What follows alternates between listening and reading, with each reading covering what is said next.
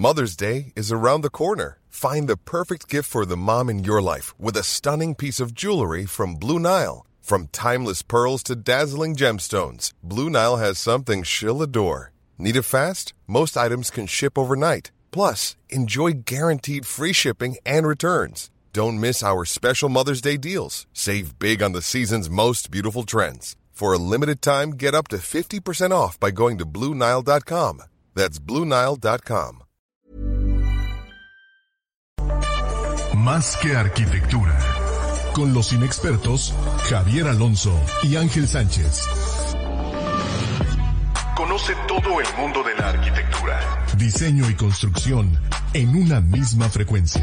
Kies 977 te presenta Más que arquitectura. Comenzamos.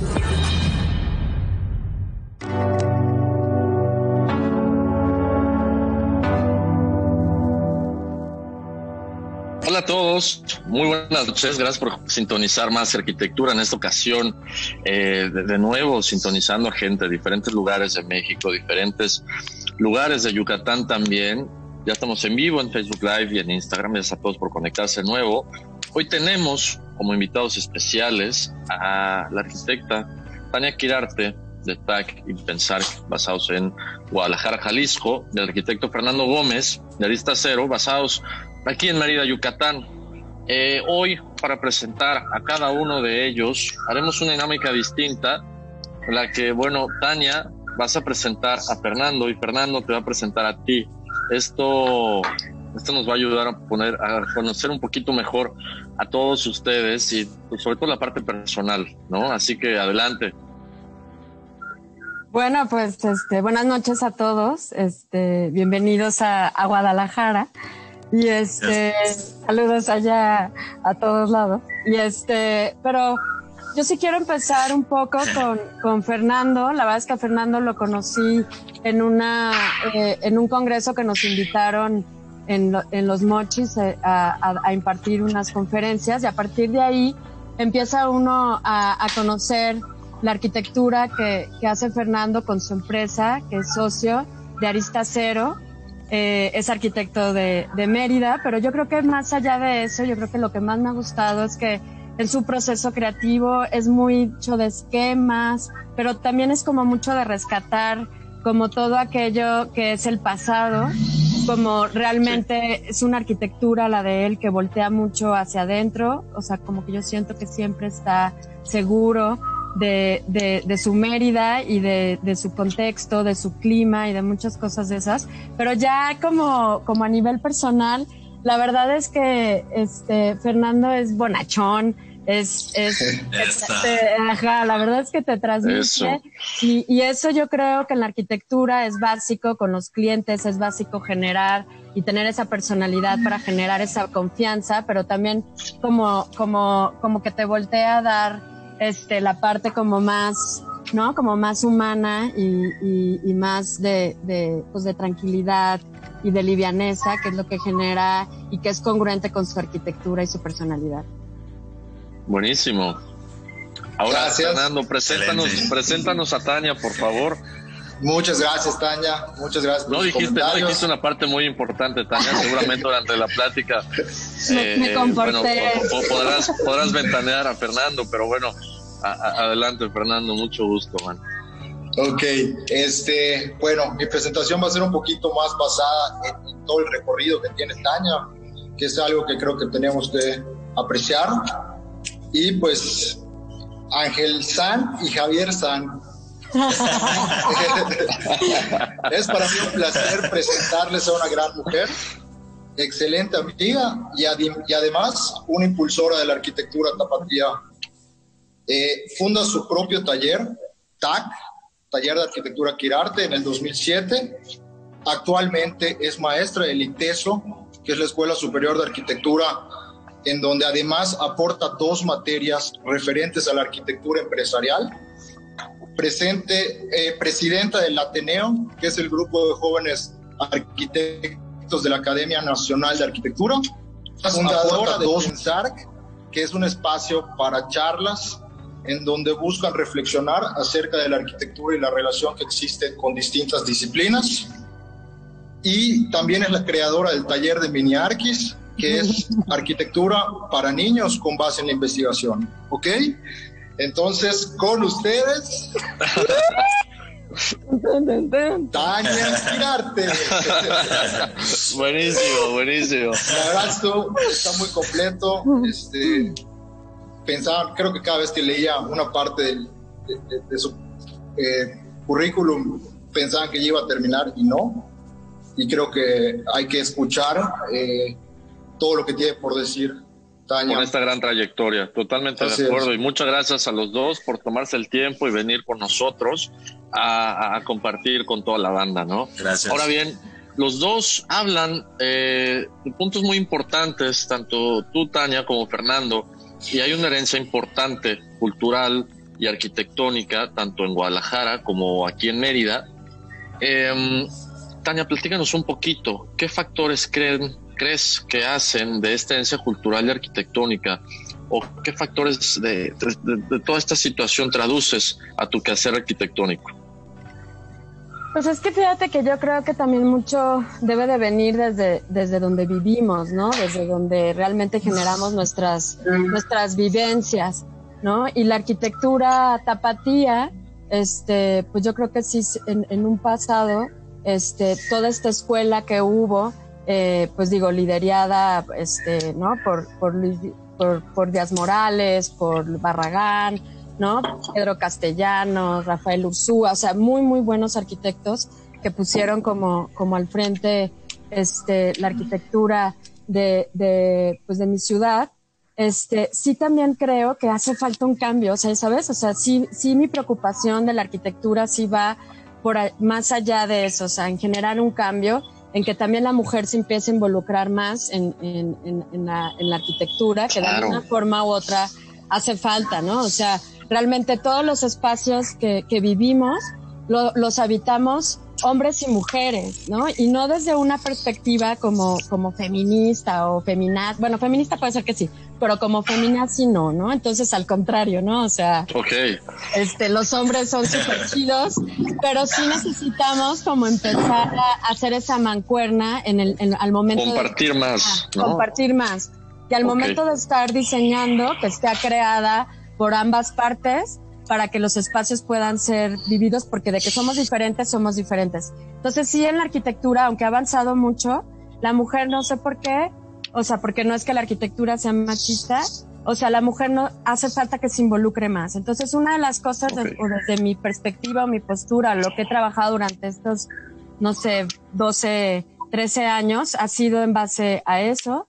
También en hacer un cambio, porque creo que, por ejemplo, cuando pensamos en arquitectura de México, arquitectura mexicana, es muy fácil pensar, y en todo el mundo, que es Barragán, ¿no? Entonces, claro que fue alguien importante que rompió, pero a ver, vamos, ya pasaron no sé cuántos años, ¿no? Ya supérenlo, ¿no? Ya, necesitamos, necesitamos como, como empezar a romper estos esquemas y, y a quedarnos con lo bueno de ese pasado, pero empezar a generar, digamos, como como una nueva arquitectura mexicana.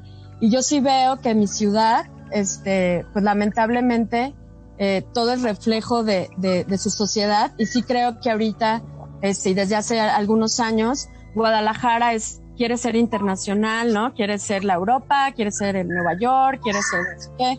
Y, y no estamos volteando hacia adentro. ¿no? ¿no? Nos cuesta, digamos, como también, porque es de sociedad, no es de arquitectos. ¿No? Al final uno como arquitecto tiene que interpretar lo que quiere el cliente, ¿no? Entonces, si el cliente quiere esa arquitectura como Noruega y no sé qué, y la, la, la, o sea, pues tenemos que este, hacerlo feliz y, empezar a, trabajar poco a poco en cambiar esas perspectivas. Entonces, creo que sí va desde la sociedad, o sea, el que tiene que haber un cambio, pero también desde la arquitectura propia para poder empezar a, crear y tener una identidad que yo de verdad les admiro muchísimo. Cuando hace unos meses fui a Mérida, independientemente de que, de que hay buena y mala arquitectura como en todos lados, que yo sí vi una identidad y por eso es que hoy por hoy Mérida es de los puntos que, que, que en arquitectura la gente está volteando a ver, los proveedores, los la perspectiva está volteando a ver a Mérida porque sí están haciendo, hay muchos despachos que están haciendo las cosas bien. Y eso no quita que en Guadalajara tampoco. En Guadalajara yo te puedo nombrar una lista enorme. Hay muchísima competencia. Somos semillero de arquitectos. Hay despachos buenísimos actualmente, pero lo que quiero tratar de transmitir es que sí nos hace falta, o sea, llegar un poco más allá y empezar a, a, a que se note cuál es la arquitectura de Guadalajara, cuál es, qué es lo que hace la diferencia con otros lados, con la de Ciudad de México, con la de Monterrey o algo así. Buenísimo. Ahora, ahora que menciona Tania estos puntos, Fernando, ¿qué nos dices? ¿Qué tenemos en Mérida? ¿Qué hay de esta herencia cultural? ¿Cómo la vamos transformando? Y si pudiéramos notar estos factores, ¿cuáles serían? Bueno, yo creo que para empezar, eh, en Yucatán somos muy afortunados de tener eh, muy cerca eh, diferentes tipos de arquitectura, como puede ser, por ejemplo, la arquitectura prehispánica, estos templos mayas que los tenemos a 15 minutos, un par de horas, cuando mucho. Tenemos, si seguimos recorriendo el estado, tenemos la Casa Maya. En, en cualquier pueblo al que vayas vas a ver una Casa Maya. Y pues creo que también tenemos la parte de la de la arquitectura colonial, refiriéndome a las haciendas. Entonces, yo creo que si, si hablamos de una herencia, yo, yo me iría a esa, porque creo que esa eh, puede funcionar como base para generar un lenguaje arquitectónico. Y creo que ese lenguaje actualmente sí se está reflejando. Creo que la arquitectura que hacemos en Mérida eh, es una arquitectura que se siente que es de Mérida los acabados, eh, la calidad espacial, repetir lo que decía Tania, ¿no? Las vivencias que has tenido en tu infancia, por ejemplo, de, ok, fuimos a recorrer una hacienda y a lo mejor queriendo o sin querer. Tú no me llevaste, ¿eh? no, no fuimos, no digas fuimos, porque no, fuiste tú con Tania. No pasaste, no pasaste con ella. Perdóname, Tania. Pero te dice el te, no pudo haber, dice la lista, te dice la lista. Ok, ok. Bueno, entonces, a veces, muchas veces es queriendo y otras veces es sin querer, ¿no? Sobre todo cuando estamos empezando, saliendo de la carrera o en los primeros proyectos, lo hacemos sin, sin, sin querer, lo hacemos por inercia, yo creo. Una inercia que viene de estas vivencias, de, de recorrer los espacios como han sido las haciendas, por ejemplo, las haciendas que tienen este, esta proporción, estas alturas, entonces, cuando nosotros nos cae el primer proyecto, empezamos a buscar, yo creo, estos elementos que estamos acostumbrados eh, de toda la vida a, a, estar ahí, a habitar. Entonces, yo creo que, digo, esos tres puntos tocaría como, como la herencia cultural que, que ahorita es el lenguaje. Perdón, perdón, Tania, No, es que ahorita de que, que, hablas, una de las cosas que, que yo también, o me gustaría que existiera más en mi ciudad, de hecho ahorita veo que está conectada en Instagram, Mónica del Arenal. Mónica del Arenal es una arquitecta en Guadalajara que ha hecho muchísimas cosas por el patrimonio. Y yo sí veo que, que, que Guadalajara nos hace falta eso que ustedes tienen. Ustedes sí voltean a ver su patrimonio y lo rescatan. De hecho, Fernando está ahorita en una casa, ¿no? Patrimonial que, que restauró, que arregló, que esto, el otro. Y en Guadalajara, aunque sí se hace, es, es como si, si la arquitectura estuviera dividida, ¿no? Hay unos que la apoyan, hay unos que la defienden, hay unos que ven de qué manera sí rescatar todo eso y hay muchos otros que no, o sea, se han, se han, se han tirado y se han hecho casas, o sea, casas y fincas que tenían un valor patrimonial por el centro de Guadalajara, y hay muy pocas. Y ustedes todavía tienen todo eso. No, no voltean al black side, o sea, quédense con esa parte chida que tienen de, de, sí rescatar y voltear a ver ese pasado y ese patrimonio que ahorita tienen que pueden rescatar, ¿no? O sea, Paseo Montejo es impresionante. Hay, hay mucho, mucho, mucho que todavía ustedes tienen que como, como arquitectos pueden, ¿no? Pueden hacer proyectos súper interesantes como nosotros acá también. Buenísimo, buena lección. Javier Man, le cedo la palabra. ¿Qué onda? Gracias, Ángel San. Tania Ferry, eh, independientemente de, ahorita presentando cada quien su contexto y su, perspectiva de la arquitectura que hacen en, cada uno de los estados, seguramente habrá un, un digamos que, un concepto que, que, podamos utilizar como el más importante para unificar estas dos arquitecturas. Por ejemplo, decir, la arquitectura mexicana es una, eh, tiene esta característica, ¿sí? Que compartimos todos los estados, ¿no? Ahorita ya hablamos cada quien en su, en su posición, pero ¿pudieran ustedes mencionar un, un criterio arquitectónico, un concepto arquitectónico que pueda, que pueda replicarse o que pueda ser un concepto tan fuerte en todos los estados de nuestro México? Sí, yo creo que por ejemplo el, patio central, ¿no? O sea, yo creo que el patio central es hace la diferencia, ¿no? No es lo mismo sin patio central que con patio central y creo que el zaguán, o sea, hay las o tu terraza, Tania, que está de lujo. sí, mi azotea. Buen escenario. Las plantas, o sea, creo que somos bien ricos en, en, en eso también en el tema vegetal, ¿no? Entonces, por ahí puede, no sé. Sí, definitivamente. Yo creo que el tema del patio en México y en gran parte del mundo. O sea, no solo en México, ¿no? El tema del patio es sumamente importante para ventilar, para, para meter luz, para hacer más confortable el espacio. Definitivamente, Tania, sí, tienes razón. Yo creo que el, patio puede ser ese elemento que unifica.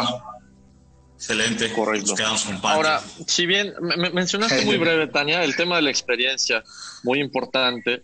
Eh, para, para saber qué es lo que vamos a generar como arquitectura. Fernando, es algo de lo que tú hablas también. La experiencia como base de la creatividad para cuando generamos un proyecto, para cuando diseñamos. Esta experiencia, ¿en qué debe basarse? ¿Significa que tenemos que visitar Europa todo el tiempo para poder tener estas ideas o a qué nos referimos?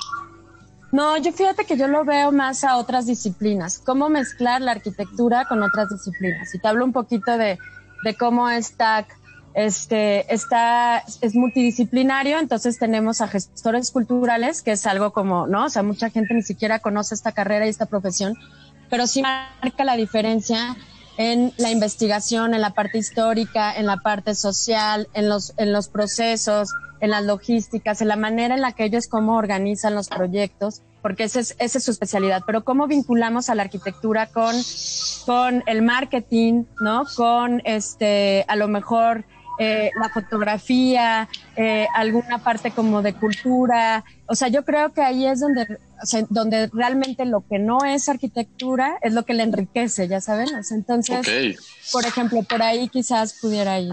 Claro, buenísimo. Fernando, ¿qué opinas? Yo creo que para apoyar un poquito eh, la idea y también para cuestionar, primero, haría como que esta pregunta en la de qué entendemos por experiencia creo que eh, actualmente muchas personas podrían entender por experiencia lo que preguntabas tú, Ángel, ¿no?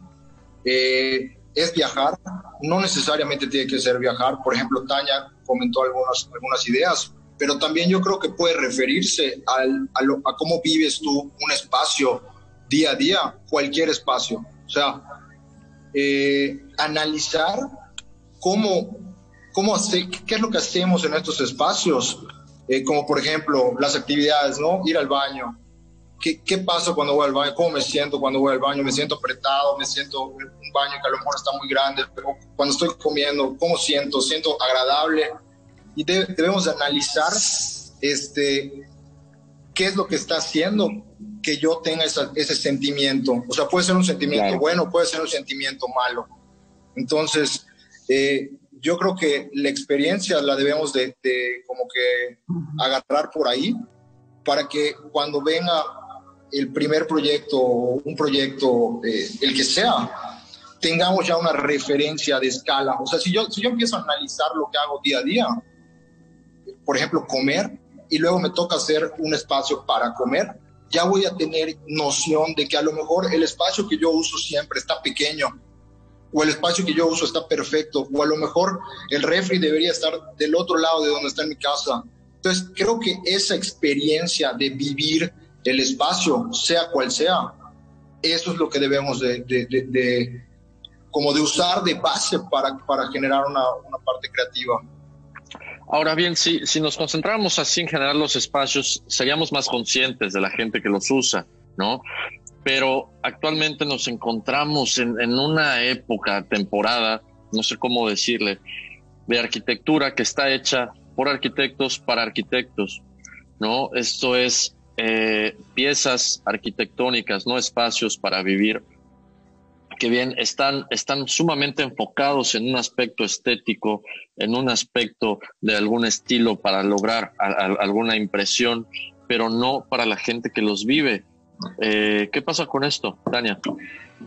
Fíjate que sí es cierto, o sea, yo creo que lo que yo siento es que tiene que ser la arquitectura también de entrada como muchísimo más práctica, ¿no? Más de experimentar, o sea, más de realmente de construir, de métete a la arquitectura y de empezar a dejar a un lado esta parte de, de las divas, ¿no? Del, del, arquitecto de fotografía, no sé, del arquitecto de, ¿no? De, de, de libro, de, que, que, realmente sea muchísimo más cercano, ¿no? Que, que, que de alguna forma u otra, este, digamos, como que pueda voltear a ver a quienes realmente habitan los espacios este, no sé si, si me estoy como dando a entender. Sí, claro.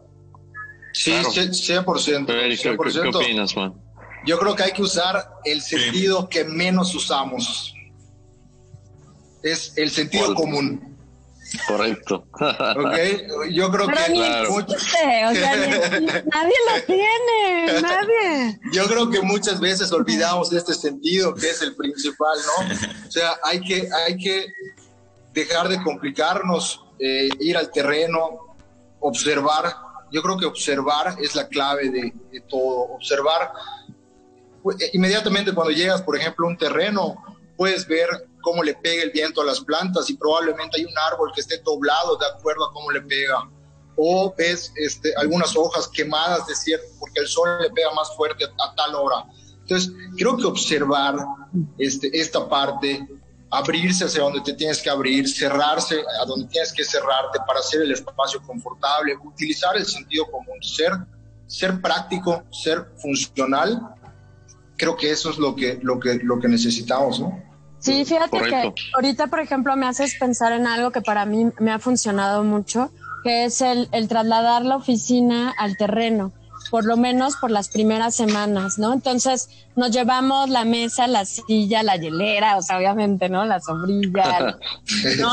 las cervezas, las cervezas, los libros, sí, sí, sí. plumones, y el diseñar ahí, el casi casi acampar y empezar a entender qué ruidos va a haber, ¿no? Todo lo que platica Fernando, pero no nomás con una visita o con verlo con Google Earth, ¿no? Este, o con esa plática a través de el tener charlas con tus clientes ahí en el terreno echándote un, un buen drink, hace la diferencia de entender al vecino, eh, la luz, tu contexto, o sea, todo y ellos imaginándose ahí. Entonces, creo que entre más diseñemos y por eso les digo, como que experimentemos y nos ensuciemos con la arquitectura, por así decirlo, o sea, creo que va a ser mucho más, este, digamos, como más enriquecedora. Y creo que también otro punto que es importante es que es creo lo que trataba de decir con sentido común Fernando, es la intuición. Y la intuición no es propia de las mujeres, los hombres son súper intuitivos también. Y entonces, ¿cómo realmente escuchar nuestra voz interna y esa parte de que te dice, oye, esto por aquí no va, ¿para qué lo hago así? No nomás para vender. Esto que, ¿por qué? Pues escúchalo, ¿no? Escucha. Y esa parte intuitiva o ese sentido común que decimos, pues es literal, ¿no? Es, y, y, y, cada vez nos hemos alejado por miedos y cosas así de, de, de, de, usar ese sexto sentido. Buenísimo. Javier. Sí, claro, o sea, definitivamente yo creo que acaba bien el concepto de pragmatismo, ¿no? De, de, acción y de, ejercicio arquitectónico constante. Ahora, traemos el, el, el, el tema siempre a la mesa de que solamente arquitectos pueden criticar o pueden opinar sobre la buena o mala arquitectura, ¿no? Eh, sobre todo el concepto de qué es buena y qué es mala arquitectura. ¿Cómo entendemos esta arquitectura para arquitectos? Feri, perdón, te lo paso. A ver, este, yo creo que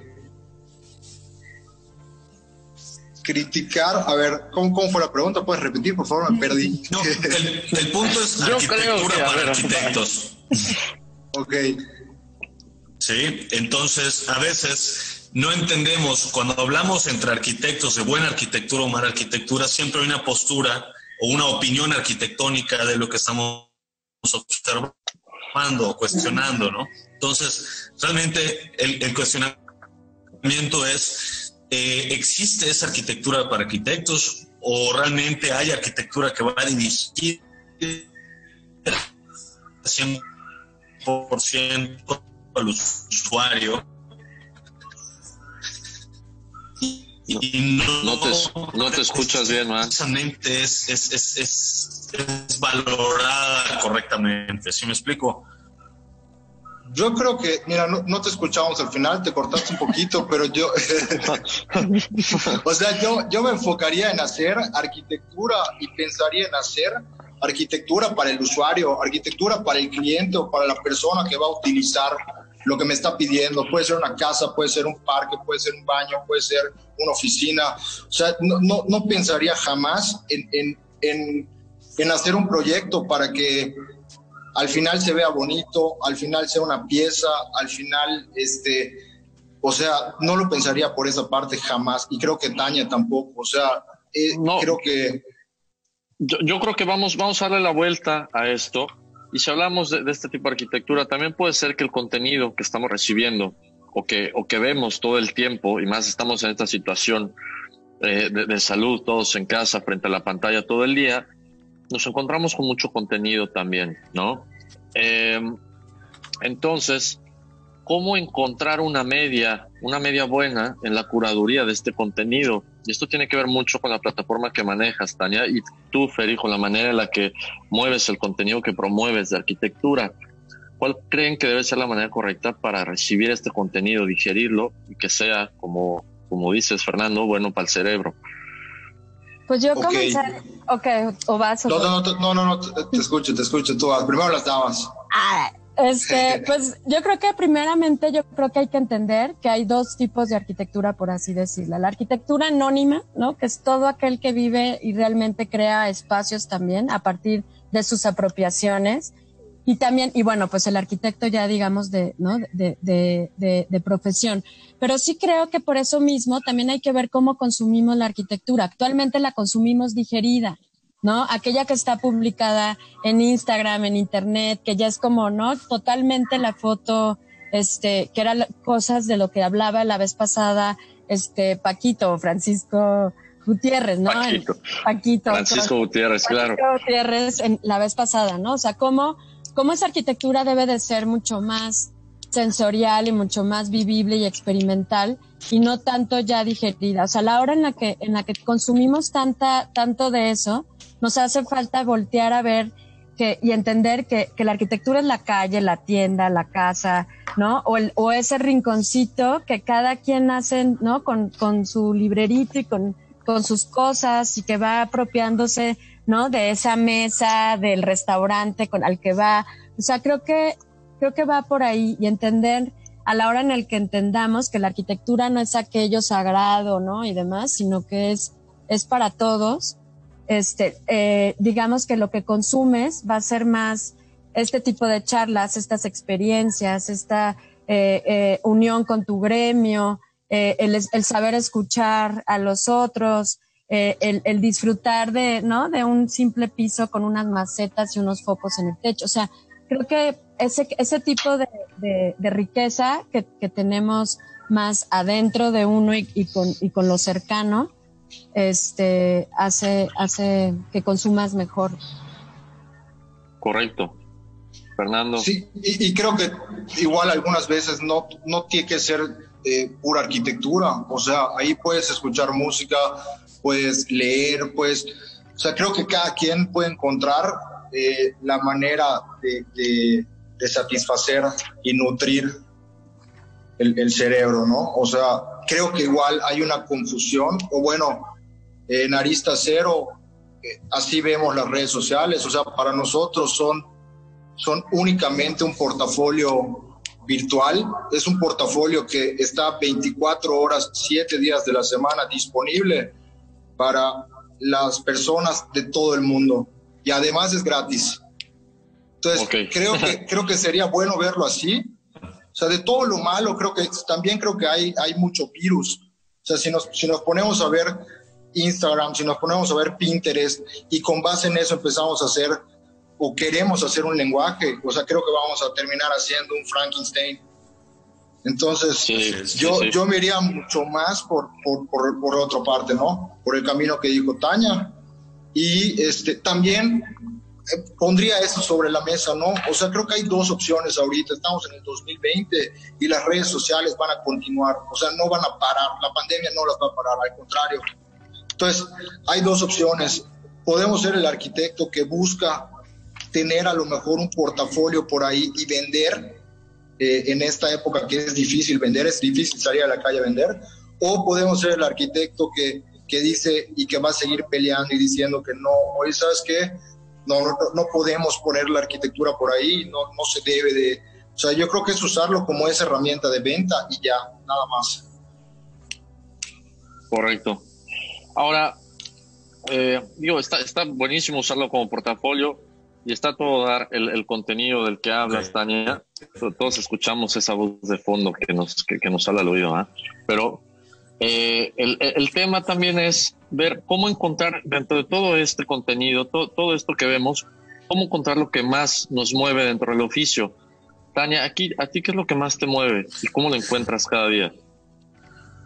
Pues fíjate que yo lo, o sea, yo sí lo encuentro como hasta en pequeñas cosas. O sea, la verdad es que no sé, o sea, como, la verdad es que no sé, como en sentarte a tomar tu café, ¿no? En, tu rincón, el, el, poder meditar en un espacio descalzo y sentir y demás. O sea, por más de que se oiga tan, ¿no? Tan, tan banal. O sea, la verdad es que ahí es donde empiezas a encontrar, porque te imaginas que quienes van a, van a diseñar tu espacio, o digo, quienes van a vivir tu espacio, van a vivir esas vivencias sencillas.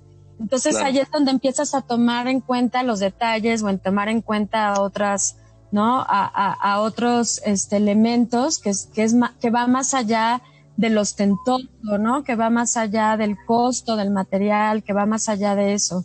O sea, en las vinculaciones, en la unión, como, como hablábamos, ¿no? De, de, de, de entender para qué es el espacio. Pero yo creo que por ahí va. O sea, mi interés es más el que, el que la gente pueda decir más que qué hermosa y que sea publicada en todos lados, que más bien la gente me, me hable y me diga, disfruté, ¿no? De, de, de los mejores. Lo viví, ¿no? Vida ahí, ¿no? Lo viví. Ok, claro. Fernando. Ok, bueno, ok, rapidito. Para mí, eh, lo, que más, lo que más me ayuda a o lo que más me mueve es el, el tema de viajar, el tema de recorrer y, viajar.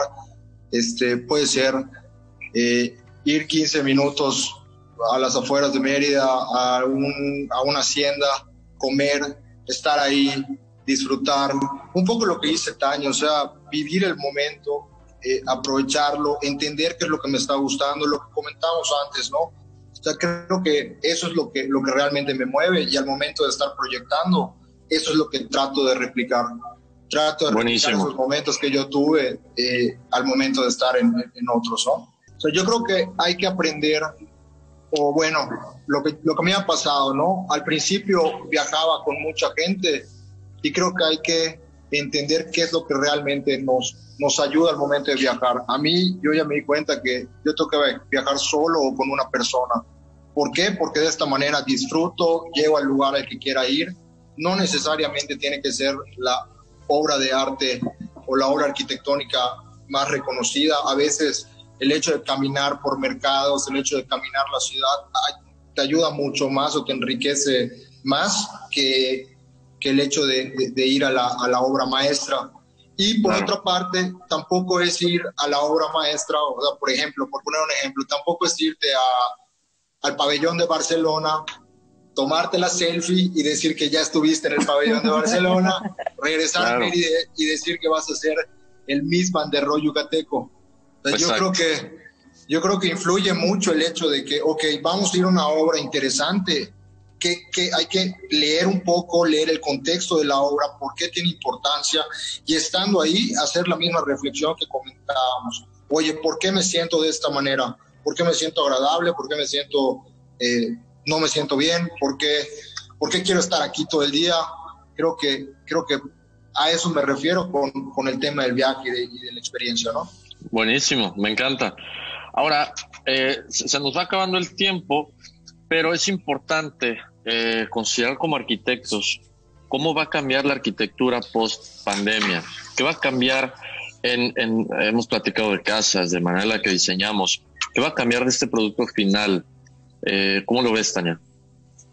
Pues fíjate que yo sí creo que va a cambiar en el sentido de que va a ser más simple, va a ser, le vamos a dar muchísimo más importancia a lo que hablábamos, ¿no? A las vivencias que, realmente a lo costoso del material, ¿no? O a esta omnipotencia de la arquitectura. O sea, yo creo que va, a ser mucho más también natural y, va a voltear, ¿no? A, realmente a, que cobre valor eh, todo aquello que, te hace eh, disfrutar en, contigo mismo. Pues.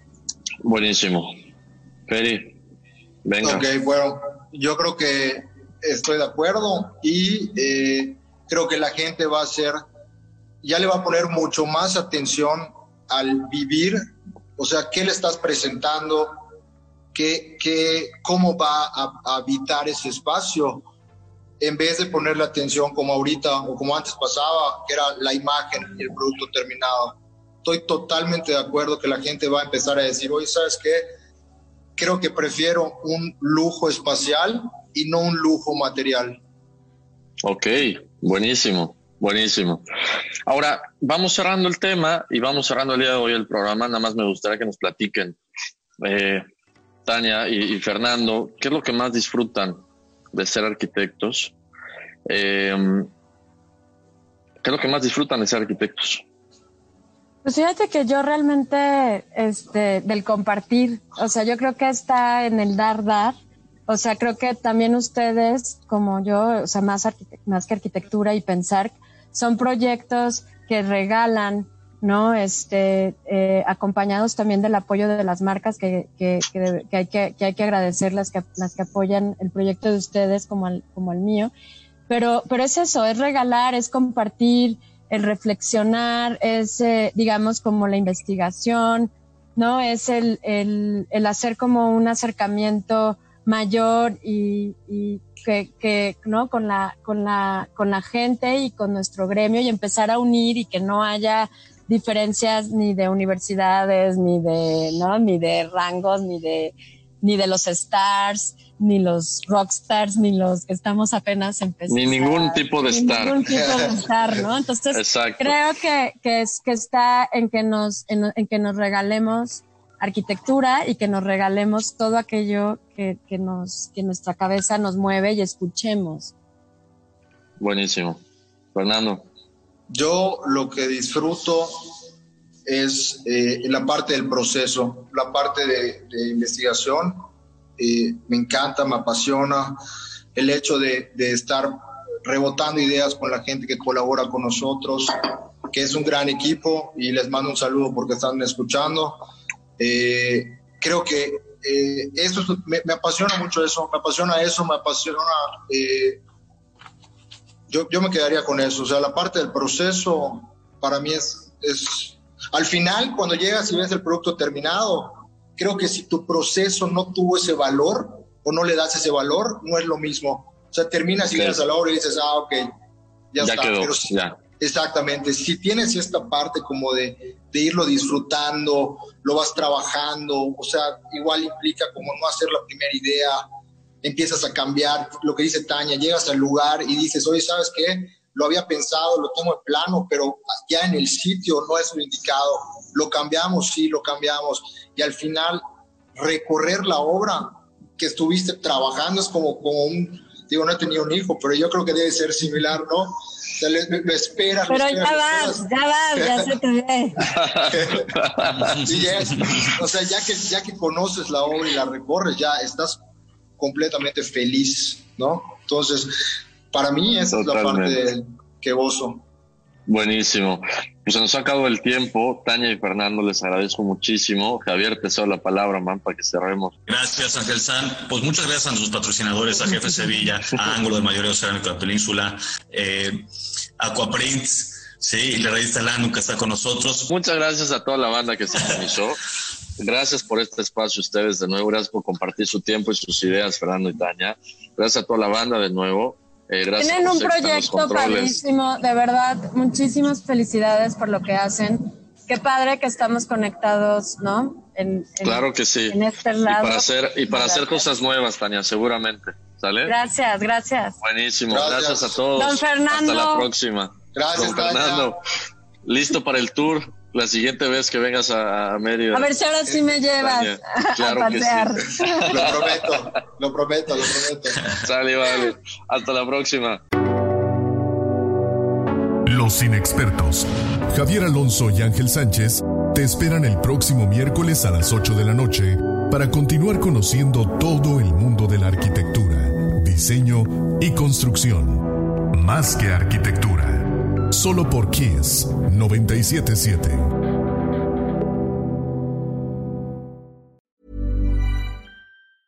Hey, folks, I'm Mark Marin from the WTF Podcast, and this episode is brought to you by Kleenex Ultra Soft Tissues your ally to help tackle your allergy symptoms this season. I love the change of seasons, but nobody loves pollen and all those other things floating in the air that make you sneeze during this nice weather. Kleenex Ultra Soft tissues are hypoallergenic and allergist approved. So fight back against watery eyes and runny noses without worrying about irritating your skin. For this allergy season, grab Kleenex and face allergies head on.